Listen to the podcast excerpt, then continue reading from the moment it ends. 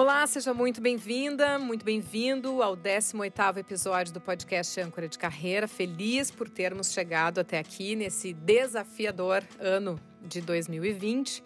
Certamente ficará na memória das nossas produções esse ano em que a pandemia da Covid-19 nos isolou, nos freou né, a circulação, mas acelerou a vida online e ainda deixa a pergunta sobre o que virá, o que seremos quando tudo isso passar. E a gente aqui pensando que estamos gravando no mês de outubro, quando na Europa, parte da Europa já está vivendo uma segunda onda de restrições para tentar conter ainda a pandemia. E aqui no Hemisfério Sul, aqui no Brasil, uma ampla onda de flexibilizações, de reaberturas. Então, ainda tem temos grandes desafios por aí. Isso apenas falando de um desafio coletivo que 2020 nos trouxe, um desafio planetário. Mas cada caso e cada casa tem o seu desafio particular. E nesse episódio, vamos aliar desafios particulares a uma causa. E essa causa, as suas marcas. E daí penso que marca no sentido de memória e marca no sentido daquilo que nos identifica. E aqui pensando já no que norteia o podcast Âncora de Carreira, ou seja, o que nos identifica no trabalho, na área em que empreendemos e o que produzimos. E em meio a tudo isso, a gente pode se perguntar como seremos lembrados, como eu serei lembrada, como você será lembrado, qual a sua marca pessoal? É essa pergunta que fica hoje quando a gente quer falar também então, demarca com a nossa convidada, a gestora e líder estratégica de comunicação digital, Head of Marketing, Health Marketing, Bruna Serrano. Tudo bem? Tudo bem, Sabrina. Muito obrigada pelo convite. É, hoje vai ser um recorte do recorte do recorte para caber dentro deste recurso finito que é tempo né, dentro do podcast. Mas sobre marca, Bruna, durante muito tempo eu confesso que eu tinha um certo preconceito em falar em marca pessoal, porque eu me sentia rotulada, uh, me sentindo meio produto. E, eu, e, e, já fui chamada de produto e nunca gostei dessa condição, assim, ah, tu é um produto de TV, tu é um produto de rádio, não gosto que me chamem de produto. E daí eu tinha um preconceito com marca, né? Então, não tenho marca. Mas depois, lendo mais a respeito, amadurecendo essa ideia, todo um MBA em comunicação corporativa, a pessoa se convenceu principalmente quando se fala de identidade, né? Existem coisas que nos definem. Então eu queria que tu começasse falando, porque certamente quem nos ouve, existem pessoas que já trabalham marcas, seja de produto ou sua marca pessoal, mas tem também muita gente que não tem contato nenhum com esses conceitos. Então, como é que tu entendes, né, ou, ou compreendes marca? Eu entendo e compreendo marca. Tem duas coisas que eu gostaria de falar sobre isso. A primeira é: eu sou um produto hoje uh, do personal branding, que é eu busquei entender quem eu sou para poder me posicionar no mercado, principalmente depois, né, que a gente vai falar de outubro rosa, obviamente, que eu fiquei doente e eu precisei entender como que seria minha nova minha nova personalidade uh, empresarial, digamos assim, né, corporativa, para me posicionar no mercado. Eu trabalho com marketing já faz um tempo e é muito parecida a forma que quando a gente vai estudar personal branding, como que a gente se posiciona, o que que a gente quer que as pessoas lembrem da gente, né? Uh, quando pensam num assunto, num tema, numa prestação de serviço, ah, que nem tu, tu brincou aí, que eu digo, ah, eu tenho muitos cargos porque eu trabalhei com várias áreas, né? Então, recentemente eu trabalhei na área da saúde, então as pessoas lembram que a parte inovadora da parte da saúde tem a ver comigo. Eu trabalhei anos na política, quando eu entendi que eu tinha que procurar um novo trabalho, eu só precisei dizer, ó, oh, galera, tô disponível. Por quê? Porque as pessoas ainda lembravam muito de mim quando falava em internet e política. Então, eu criei uma marca em cima disso, por trabalhar com isso, por me relacionar com as pessoas que precisavam desse tipo de expertise. Então, hoje, muitos ainda lembram de mim por isso. Entendendo esse processo, eu comecei a seguir algumas pessoas e eu recomendo que sigam também no Instagram, que é uma das fontes que a gente conhece mais mais pessoas pelo seu personal branding, pelas suas marcas tanto boas quanto ruins, né? A gente pode falar várias coisas em relação a isso, mas a gente deixa para outro dia. Mas uh, o Arthur Bender é uma das pessoas que já fala de personal branding há muito tempo, só que ele começou agora na pandemia a expor isso na, no Instagram. A Bruna Fioretti, que eu, que eu comecei a seguir ela a partir de uma live que ela falou sobre isso também com a Pat Leivas. E através dela, uh, eu conheci também uma moça que. Ai, eu queria falar o arroba certinho dela, tá? Que é Ali Garatoni. Eu tenho um TT, depois eu, eu cato aqui e te falo. Mas enfim, o que, que elas dizem, tá? Todo mundo fala sobre posicionamento, como que tu quer ser visto. E eu acho que não tem forma mais fácil de explicar isso do que quando tu pensa numa palavra, tu lembra da pessoa.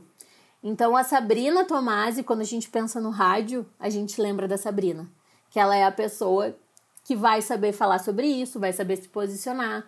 Eu conheço um outro lado da Sabrina de palestrante, que eu também hoje, quando penso, penso na Sabrina. Então, uh, hoje a gente tem que poder se posicionar como a gente quer ser vista. A gente tem essa oportunidade graças à internet e a gente poder se expor muito mais do que antigamente, que a única forma que a gente tinha era imprimir um currículo e sair distribuindo de porta em porta, né? Então hoje a gente se posiciona, o que que tu quer falar? Hoje eu falo de outubro rosa em outubro, porque eu sou uma vitoriosa, eu curei o câncer de mama, é importante para mim, é uma bandeira minha. Então as pessoas, quando precisam de uma médica, elas me pedem indicação, perguntam como foi o meu processo, porque estão passando por algo parecido. E isso é importante para mim trocar e ajudar as pessoas a passarem por esse processo também. Assim como, ah, eu preciso de um emprego novo, né? que que eu, como que eu vou me posicionar? Então eu vou, eu vou procurar uma rede para falar sobre isso. Então eu fui para o LinkedIn, que é uma rede corporativa. Ah, mas eu tenho uma empresa e eu quero vender, quero vender roupa. Então eu vou pro, vou pro Instagram, que é onde mais tem mulher hoje, e vou começar a falar sobre os meus produtos femininos, vou começar a impulsionar e vou começar a trabalhar a partir da minha imagem da minha loja. Ele eu mesma, né? Tem muitos casos de pessoas que nunca tinham aparecido na frente do, de uma câmera e durante a pandemia começou a fazer isso, né? Justamente porque as pessoas conhecessem seus produtos, porque não tinha uma porta aberta na rua. Então eu acho que o, o personal branding ele, ele te facilita porque ele te oferece a chance de tu te posicionar de forma que as pessoas uh, tu escolhe como tu quer que as pessoas te vejam, né? E isso, aí, talvez o teu preconceito por produto, né? Porque isso tu acaba te tornando um produto. Mas é um produto da tua criação. Tu consegue definir o teu conteúdo e o que, que tu quer mostrar, não perdendo a tua personalidade, as tuas particularidades que tu não precisa aparentar para as outras pessoas. Então, acho que sim, Existem muitas outras coisas que a gente poderia falar em relação a isso, a um planejamento, em objetivos de vida, porque eu fui muito simplista em falar em venda, né? Que, que é uma coisa mais, mais óbvia, digamos assim.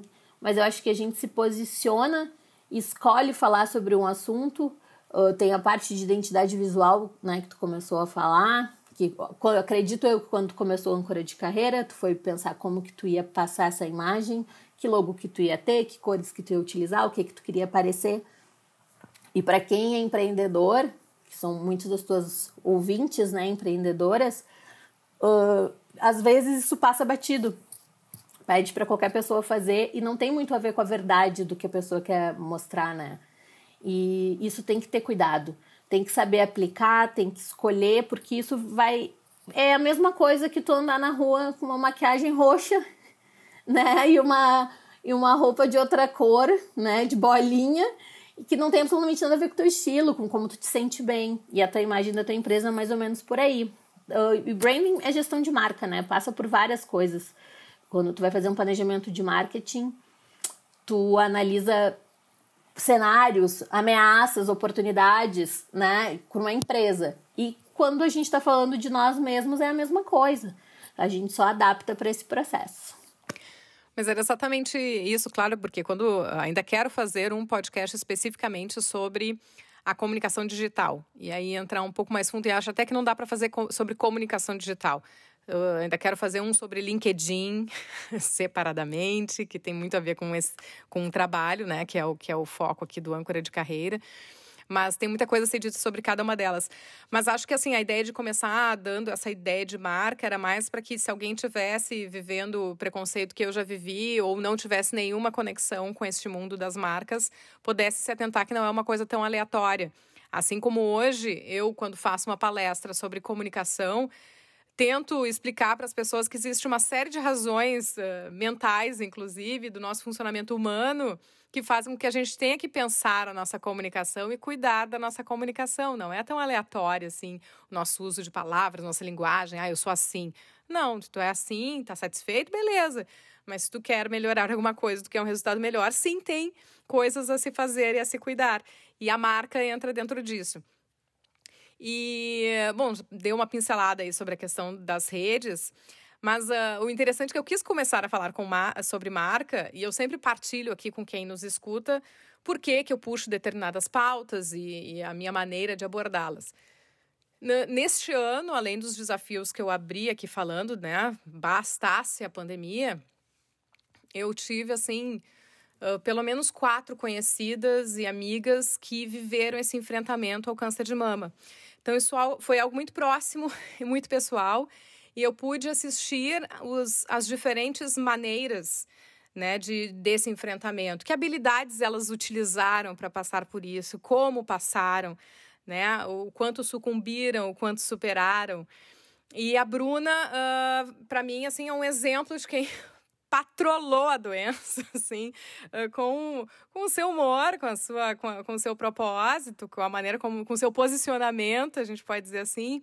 Mas quando eu pensava em falar com ela no âncora de carreira, e já pensava antes mesmo da questão do câncer, eh, eu fiquei pensando, pá, mas vou trazer ela para falar sobre câncer e, eu, e é meu cuidado e minha preocupação era que, mas o câncer não define a Bruna, né? Assim, a Bruna está fazendo um movimento em cima disso, ajudando muitas pessoas, mas eu achava, eu não queria ficar assim, rótulo, eu tenho problemas com rótulos, assim, né, de, de, de rotulá-la, ah, eu quero aproveitar tudo que eu posso do conhecimento da Bruna Serrano. Mas daí foi, achei que a partir do momento em que ela, no outubro agora, começou a usar suas redes sociais para abordar esta pauta, então eu achei que sim, dava para falar sobre marca e ajudar as pessoas a entenderem o que é marca, aproveitando esse momento do Outubro Rosa, né, e o quanto a marca dela cresce nesse momento, porque está instruindo pessoas e colaborando com os seus conhecimentos. Então, queria que tu nos contasse realmente o marca quando fala-se de produto leva-se muito tempo até se trocar uma identidade visual, uma estratégia, é um processo mais lento. Eu penso que quanto pessoas talvez essa seja uma coisa mais dinâmica, assim, né? As pessoas mudam né? com alguma, com um pouco mais de facilidade ou rapidez. Por exemplo, acho que para mim, assim, foi uma mudança de posicionamento na minha vida a maternidade me fez uma releitura, me reposicionou como profissional, inclusive as pautas que eu abordo e o podcast que nasceu disso. Então, da, o quanto a passagem pelo câncer e a superação dele, acho que o tratamento vai até início de 2021 ainda, né? Isso, né, Bruna? O quanto isso virou a marca, Bruna Serrano, para dar um exemplo de como as marcas de outras tantas mulheres e outros tantos desafios podem ser virados. Entendi a tua pergunta e acho bem bonito, porque é exatamente isso que quando a gente passa por essa doença, a gente faz, a gente transforma a nossa marca, a gente transforma a nossa vida.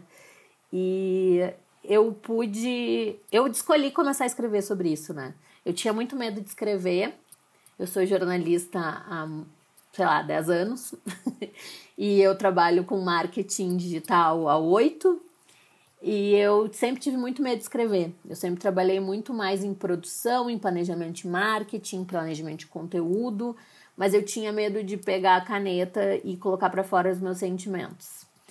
E a primeira coisa que o câncer fez foi eu poder expor isso. Eu disse: eu preciso uh, lidar com o que eu estiver sentindo e eu preciso mostrar para as pessoas que eu tô bem, que tá tudo certo, que é uma doença ruim, é uma doença ruim ah, passa mil coisas pela tua cabeça, passa mil coisas pela tua cabeça. Mas é uma doença que, que, se tu consegue, que é a bandeira, né? Se tu consegue descobrir no início, tu tem 95% de chance de cura. Eu, o meu câncer era estágio 2. tinha 90%, 90 de chances de cura. Se desse, se fizer o tratamento certinho, tá tudo certo, vai, dar, vai curar. E eu planejei isso dentro da minha cabeça. Então, quando eu fiquei sabendo do diagnóstico, foi em dezembro de 2019, eu defini. Eu chorei, eu fiquei triste, como, como eu sou na vida normal, sem doença. Sofri por qualquer coisa, eu sofro cinco dias. É o que eu sou. Assim, eu, eu escolhi até. Eu faço terapia hoje, eu brinco com a minha psicóloga que ficar triste é que nem ficar gorda. A gente não gosta, então a gente tem que fazer alguma coisa para mudar isso, né? Então é a mesma coisa. Então eu fiquei triste esses cinco dias e defini que ia ser diferente, que eu ia usar as redes sociais para poder explorar o que eu tivesse sentindo, para mostrar para as pessoas que estava tudo bem. E assim foi. Durante todo esse período eu fiquei bem, eu voltei a escrever. Foi uma coisa muito legal, assim, que eu perdi o medo total que eu tinha de me expor né? A doença faz isso. Eu comentei até em alguma outra oportunidade contigo que depois que a gente passa por isso, a gente tem coragem de fazer qualquer coisa. Eu me sinto pronta para qualquer desafio. Eu acho que essa é a principal transformação que essa doença me deu. Porque eu já, eu já tinha uma personalidade assim mais determinada e sempre fui muito coerente com as minhas escolhas. Porém, o câncer te deixa sonhar porque talvez tu não vai ter mais essa oportunidade. Então tu começa a pensar em tudo que tu gostaria de fazer a partir daquilo ali.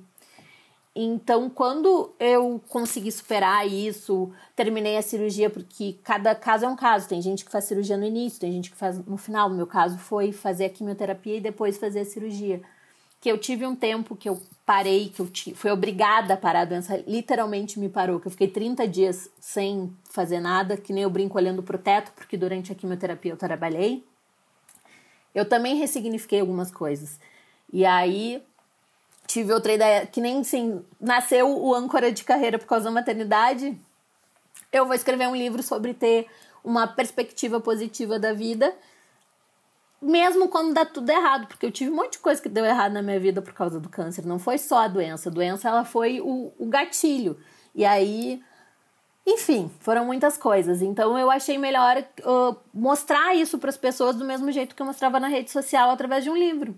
Muitas pessoas me procuravam e diziam: Nossa, Bruna, eu me sinto uma pessoa horrível, de estar tá super bem e tá reclamando da vida, e tu tá aí rindo, falando que tá tudo bem. E eu disse: Gente, não é porque eu tô doente que eu tenho que ficar depressiva ou que eu tenho que ficar triste. Eu tenho que ter uma energia o melhor possível para minha imunidade ficar boa e eu conseguir passar por isso. E foi assim que eu passei. Então a transformação também ela vem muito de uma escolha de ressignificar as coisas a partir de um susto que tu leva.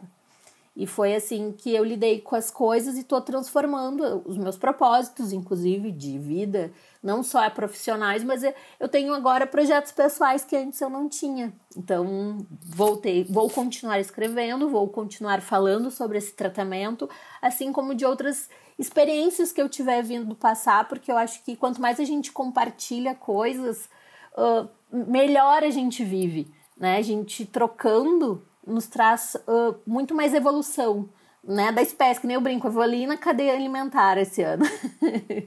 mais ou menos por aí.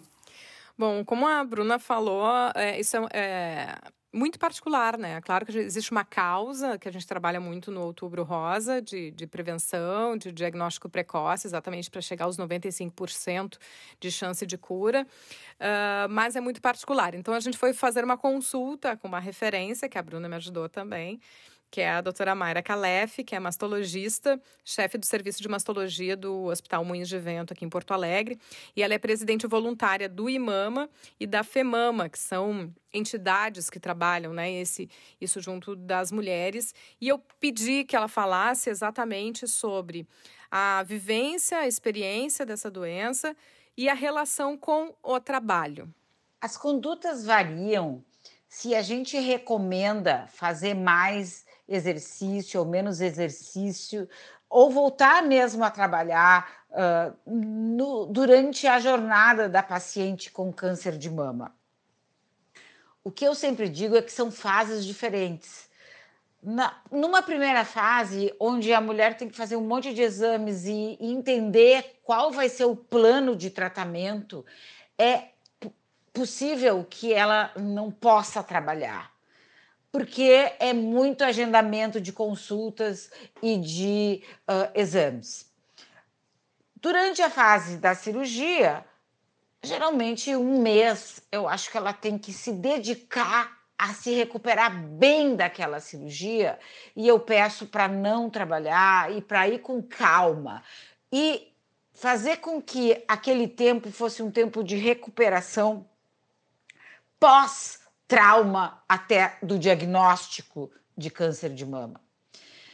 Quando a, quimioterapia começa, ela já pode sim trabalhar, ela já pode sim fazer os seus exercícios, mas existe uma regra geral que a paciente tem que ouvir o seu corpo.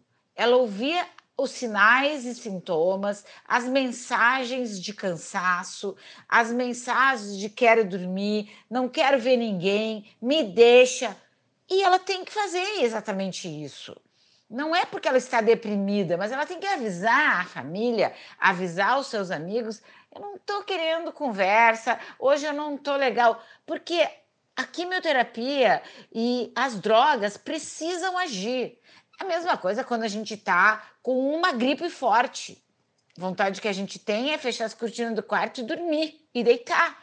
Mesma coisa é a sensação de é, efeitos colaterais durante alguns dias da quimioterapia. E depois ela volta a se sentir bem melhor e até volta às atividades. Então a gente precisa às vezes de uma parceria no trabalho dos colegas, da chefe, do chefe, para poder uh, ter essa opção de não ir trabalhar durante o período da quimioterapia quando a gente não estiver se sentindo bem, porque o importante é ouvir os sintomas e sinais do corpo e fazer com que esse período seja um período com o mínimo de intercorrências, com o máximo de uh, comprometimento para que o tratamento seja eficaz e ela passe por esse período.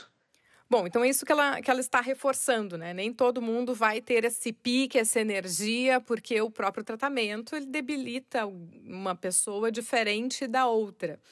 E tem uma questão que eu acho que é interessante abordar, porque uh, eu vi e comentaram comigo diferentes pessoas o baque que é, e que talvez só quem vive sente, e tu é um exemplo disso. É, a Bruna com seu longuíssimo cabelo loiro, que era, não deixava de ser uma marca, né, da, da, da Bruna Serrano, pré-câncer de mama, uma cabeleira gigantesca, invejável. E depois eu vou colocar a foto, né, aqui nas redes sociais também, da Bruna agora, morena, com seu cabelinho curtíssimo. Então, do impacto disso, né, na, nessa tua vivência. Não é tudo assim tão simples. Não, não é nada, nada simples. Eu vou te dizer que ficar careca para mim foi pior do que ter câncer, tá? E foi muito difícil. Ainda está sendo ficar com cabelo curtinho para mim, ainda é complicado. Graças a Deus eu tô tratando a minha mente para poder me olhar no espelho e ver que essa pessoa sou eu. Eu tinha o cabelo loiro pela cintura. Loiro falso, não é mesmo? Mas já fazia uns 10 anos. então era muito tempo que eu tava loira. E, e acho que a vaidade da mulher. Uh, a palavra vaidade já leva para um lado ruim, né? Mas uh, é como tu te reconhece. É a tua marca, voltando à marca, né? Quem tu é na frente do espelho, o quem, que que tu gosta em ti, o que que tu não gosta em ti, tá tudo ali. E a doença ela te tira tudo. E ela joga na tua cara que tu tá doente. E isso é um equilíbrio emocional mais difícil que tu tem que passar nesse processo, porque tu tem que lidar com o olhar das pessoas de piedade, tu tem que enfiar uma peruca no cabelo ou não. Eu tenho amigas que me disseram que não tiraram o lenço em momento algum e que eu lidei super bem com a minha careca. Foi difícil até eu ter coragem de sair com a careca na rua, eu levei um, um período, mas depois, quando eu aceitei, que a gente tem dificuldade de aceitar as coisas, né? Quando eu aceitei, eu consegui, óbvio, né? Que eu sempre tentava maquiar, botar um adereço na careca, um, uma, uma touquinha, alguma coisa para sair um pouco daquilo e me deixar um pouco mais feminina, de forma que eu me sentisse mais confortável. Né? Foi muito difícil. A doutora Mayra falou ali que ai, cada uma tem como é que é, tem que as pessoas da família entender os momentos que tu tiver ruim. E realmente é muito maluco o processo da quimioterapia, porque tem dias que tu não consegue pegar um copo d'água, tu fica com preguiça, tu não consegue. E no outro dia tu acorda ótima, maravilhosa, tá tudo bem, bora, vamos trabalhar. Então, ficar careca nessa, nessa situação de equilíbrio e desequilíbrio, tu tem que te olhar no espelho tanto na parte ruim quanto na parte boa. E isso é um processo que tu tem que estar tá muito bem contigo mesma para não te abalar. Eu não conheço nenhuma mulher até hoje que não se abalou com a careca. Né? Existem hoje tratamentos que tu consegue fazer sem cair o cabelo, que tu põe aquela touca congelada, enfim. Mas eu, eu vi muitos casos até. Quem seguir a Camila Pinheiro, quem puder siga, uma mulher incrível que, é, que passou por isso e ela não quis. Ela começou o tratamento muito parecido o tempo que o meu e ela não quis ficar com a touca porque ela se atacou da sinusite. E aí tu não pode ficar com a tua imunidade baixa nesse momento. E na mesma hora eu ia fazer a touca, eu desisti porque eu disse: isso vai acontecer comigo. Então eu prefiro fazer o tratamento certinho e a minha imunidade ficar ok do que eu ter que lidar com mais uma doença. E dito e feito, eu fiz exatamente o processo, eu não falhei nenhuma químio, não tive problema de imunidade. E lidei com a careca, estamos lidando até hoje. É, talvez um grande desafio aí que a, que a doutora Mayra traga, além da, acho que a compreensão familiar, tu tem pelo menos a questão do afeto, porque a tua família quer entender, mesmo que em algum momento ela não entenda, ela quer entender. Já mercado de trabalho, chefe, colega, não nem sempre tem relação de afeto, né? Então, uh, o mercado de trabalho é um desafio também, né, Bruna? Muito, um baita desafio. Eu vou te falar que naquela época eu trabalhava como gerente de marketing de um hospital cirúrgico aqui de Porto Alegre. E eu tive apoio da chefia total, assim. Quando eu ficava ruim, eu ficava em casa. E quando eu estava bem, eu ia trabalhar. E o que me fazia muito bem, por sinal. Eu fui o tipo de mulher que não parei de trabalhar. Eu só parei de trabalhar quando eu fiz a cirurgia. E era um ambiente totalmente, né? O chefe lá era cirurgia plástica, então era um ambiente que vamos dizer assim, reverberava por todos os poros vaidade, né? Então eu tinha que lidar com aquilo. Eu nunca fui trabalhar careca oficialmente, sempre usei a peruca. Um dia ou dois eu fui com, a, com o turbantezinho, aquele que, que, é, que é costumeiro de quem, é, quem tem câncer de mama. Mas mesmo assim não me sentia vontade para estar naquele ambiente. Eu fui muito acarinhada. Até hoje as pessoas me perguntam como eu estou, enfim, mesmo não estando mais lá. Mas naquele período em si, uh, isso também me preocupava bastante, assim. Como que eu ia me comportar. E aconteceu episódios engraçados, assim, que é bacana eu contar. Eu fiz um processo seletivo naquele período e eu usei uma peruca que era Chanel com um tom parecido com o meu cabelo. E as pessoas que apareciam para eu entrevistar falavam sempre: Nossa, que lindo teu cabelo! e eu tinha que sorrir e dizer muito obrigada, louca para dizer, não, querida, minha peruca, nem é, olha, nem é tanto assim, sabe? Então, é um processo que só tu sente. As pessoas que estão em volta não estão sabendo que aquilo ali é uma peruca ou que tu tá mal, porque eu também não, eu não caiu os meus, a minha sobrancelha, não caiu. Uh, então, visualmente, o meu rosto com a peruca, as pessoas não viam que eu tava doente. Então, era eu que sentia aquilo. Então, por isso que eu digo, tem muito a ver com o equilíbrio que a gente lida com as coisas. Então, óbvio, eu levei no bom humor e segui o baile, né? Mas era uma coisa que, dependendo de como tu tá no dia, pode te abalar emocionalmente, claro.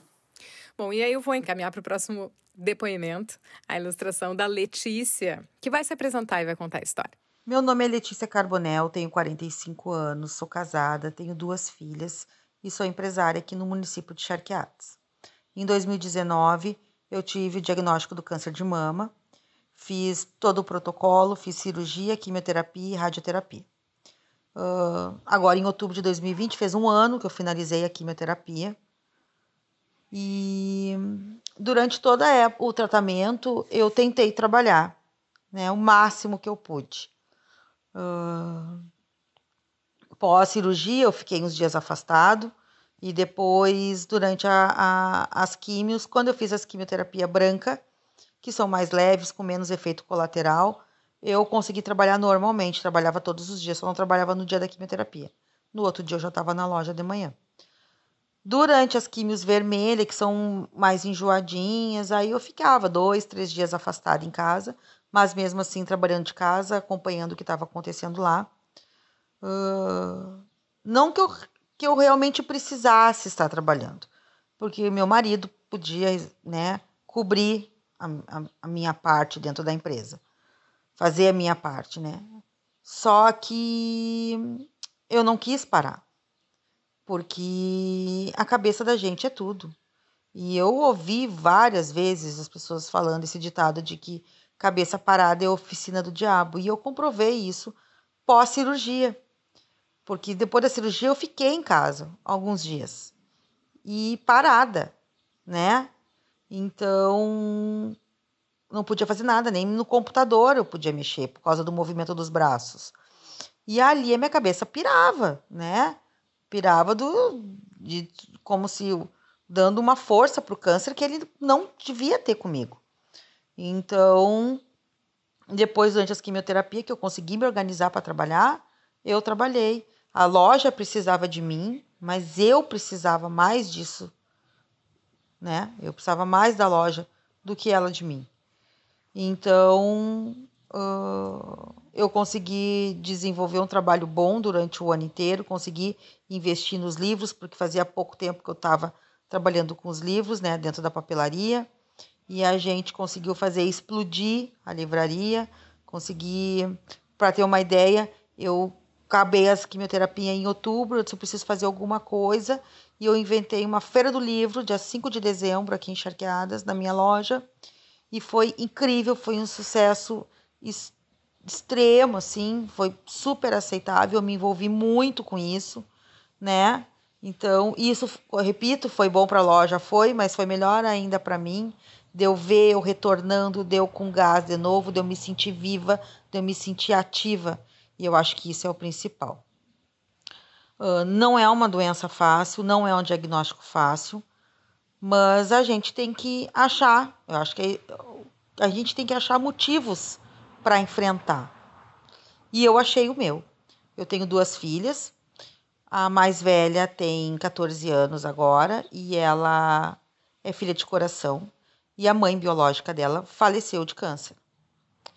Então, quando eu descobri que estava com câncer e eu fui contar para ela, ela, eu ainda estava naquele momento de não saber como, como que ia ser, como que eu ia reagir, se eu ia desabar, se eu ia aguentar. E quando eu contei para ela, ela me disse: Eu não acredito que Deus levou uma mãe minha para essa doença maldita e agora ele quer levar a segunda. Então, nesse momento, eu vi que eu tinha que ter forças. Pra... Eu tinha que vencer essa guerra. Não tinha outra possibilidade senão não vencer. Então, ali eu defini como seria o meu tratamento. E a partir daquele momento, eu fui vendo que cada vez mais eu tinha força Cada vez mais eu reagia bem e cada vez eu dava menos valor para o câncer na minha vida. Não dava para ele um poder que ele não tem. Tanto é que até hoje eu digo, né? Eu tive câncer, mas ele não me teve. Ele não foi meu dono, ele nunca foi meu dono. Eu sou dona da minha vida. Eu fui dona da minha vida. Bom, a Letícia uh, não estava trabalhando no lugar como empregada, mas autônoma, né? E, e empreendedora já antes da doença, mas relata aí não só um convívio e, e uso do trabalho como um canal de organização do pensamento para tirar um foco um pouco das coisas pesadas, negativas, mas inclusive ficando mais produtiva ainda nesse período, né? Toda essa energia do embate emocional foi uh, canalizada para algo positivo, então ampliando o negócio, se desafiando outras coisas. E me chamou a atenção que ela pontuou uh, porque ela conseguiu encontrar um sentido, um propósito, por que, que ela sairia dali. Então, ela não podia que a filha do coração dela perdesse duas mães para a mesma doença. E esse foi o combustível né, para fazer essa virada. Então, me parece que das mulheres que eu conheço, sempre foi necessário achar um, sentido no que está fazendo. Né? É, é por aí, Bruna? Eu acho que isso serve pra gente levantar da cama todos os dias. Isso é uma coisa que eu falo muito uh, e foi uma, um dos maiores uh, despertar, digamos assim, que eu coloquei nos meus textos.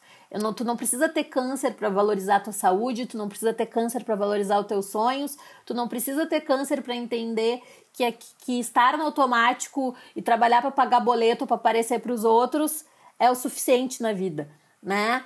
Não é isso. E aí só quando alguma coisa te para que tu realmente para e pensa. Então, com a minha experiência de passar por uma doença dessa, eu queria mostrar isso para as pessoas. Que não, cara, não precisa passar por isso. Eu acho que o propósito dela é muito bonito, né?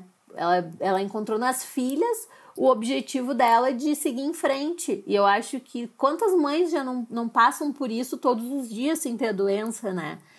Que vamos levantar, vamos embora, vamos crescer, vamos trabalhar, vamos, vamos realizar sonhos pelos filhos. Então, eu acho que, para mim, no meu caso, que não tenho filhos, uh, e eu tive um apoio total 24 horas da minha mãe, uma coisa, a gente se aproximou muito, inclusive, nesse período. Eu entendi os meus sonhos, todos os meus propósitos antes da doença, eram muito diferentes do que eles são hoje. Eu, eu entendi que eles não tinham valor real, assim. Por que, que eu trabalhava tanto? Por que, que eu buscava um reconhecimento, por que, que eu queria coisas que não faziam sentido, que quando a gente consegue o um material, ele só vai fazer sentido se tu tiver com quem compartilhar. Então eu fiz um, um eu vamos dizer assim que os meus sonhos foram mudados com a doença e esses sonhos novos que me deram força para continuar. Bom, o nosso tempo já passou voando, né? Então o podcast passa assim. Mas a ideia era uh, fazer uma provocação a você que topou nos escutar até aqui, não só de provocação de fazer os seus exames, né? De, de faça o exame preventivo todos os anos. Não precisa ficar com medo da mamografia. Peçam os exames de imagem. Deixa eu te interromper, Sabrina. Peçam os exames de imagem para suas médicas. Eu tenho 36 anos. A minha médica só ia solicitar isso depois que eu fizesse 40 sabe Deus como eu ia encontrar o estado desse tumor se eu não tivesse, se eu tivesse que esperar até lá, né? Ah, isso é interessante. Eu comecei a fazer depois dos 40 ou perto disso, uh, com, com, prazos maiores. Mas enfim, então faça esse cuidado, se toque, né? Conheça o corpo. Hoje em dia, o diagnóstico de imagem é a, a, o crucial, mas a gente pode perceber essas diferenças. Então, levar isso a sério, porque realmente os índices são altos, é a principal causa de morte por câncer de mulheres no mundo. Então, é sério. Só que tem cura se for cedinho. Então, assim, é, e é um, um índice altíssimo de cura, que é 95% de chance, não é pouca coisa. Então, é, a gente chama nesse, nesse outubro e todos os outros meses em que você estiver escutando ou acessando esse podcast, de se ligar nesta pauta para você e cutucar as amigas. E de outra forma, não espere você ter um câncer, por favor, para se ligar em todas essas outras coisas que a Bruna falou, né? A gente poder ser empático, poder compreender quem está passando por essa situação, que vai reagir bem, que vai reagir mal e cada um tem um jeito para lidar com isso. E a ideia aqui, eu acho que é importante, dentro do óbvio tem que ser dito, né, Bruna?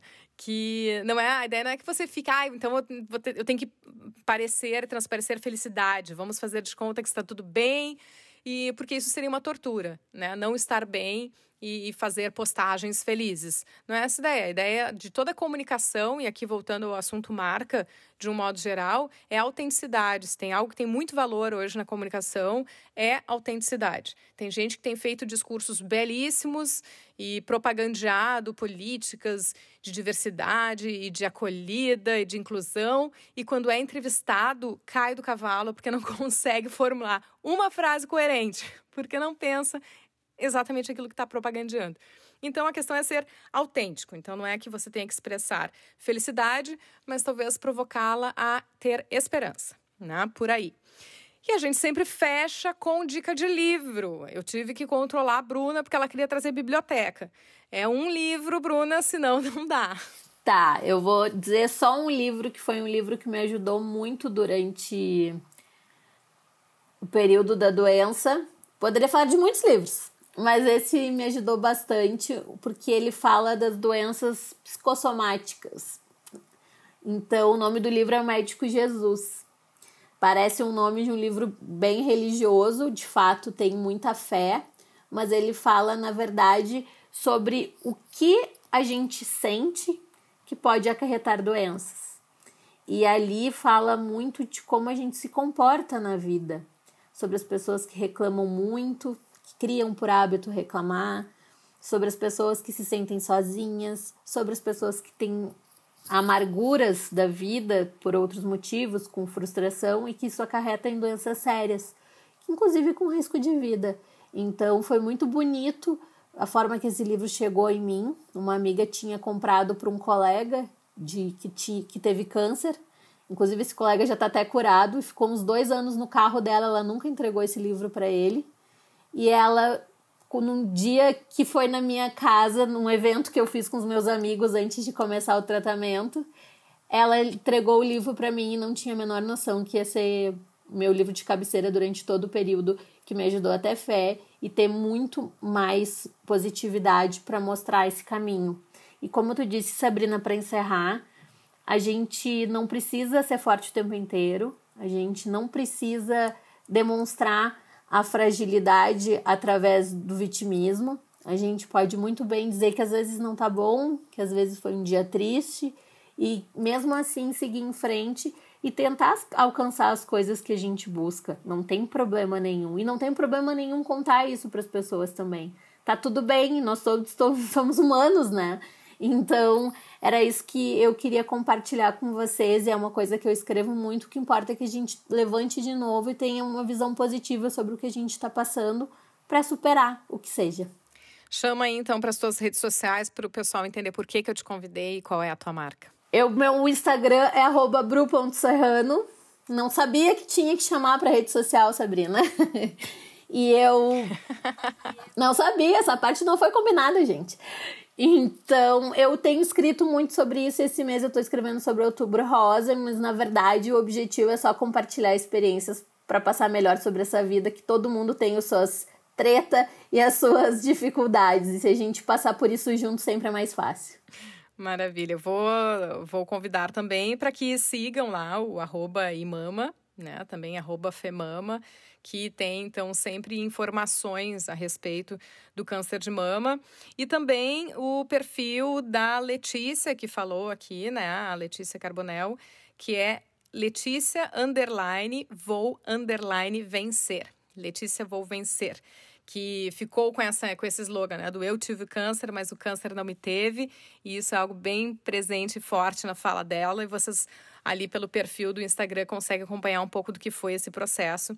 Ela também, que é uma vitoriosa, né? Nós publicamos sempre o podcast Âncora de Carreira no dia 30. Dia 31 é o dia da caminhada das vitoriosas, né? Então, mais uma caminhada que é um movimento que acontece aqui em Porto Alegre e coloca na rua essa cor e, é, e o tamanho dessa rede de solidariedade que existe. Muito obrigada, Bruna. Eu que agradeço. Um beijo para ti e para todas as empreendedoras que se, seguem o âncora de carreira. Empreendedoras, que é, é, um conceito que, que eu tive que reconstruir durante o próprio âncora de carreira, que antes eu sempre pensava como alguém que abriu seu próprio negócio.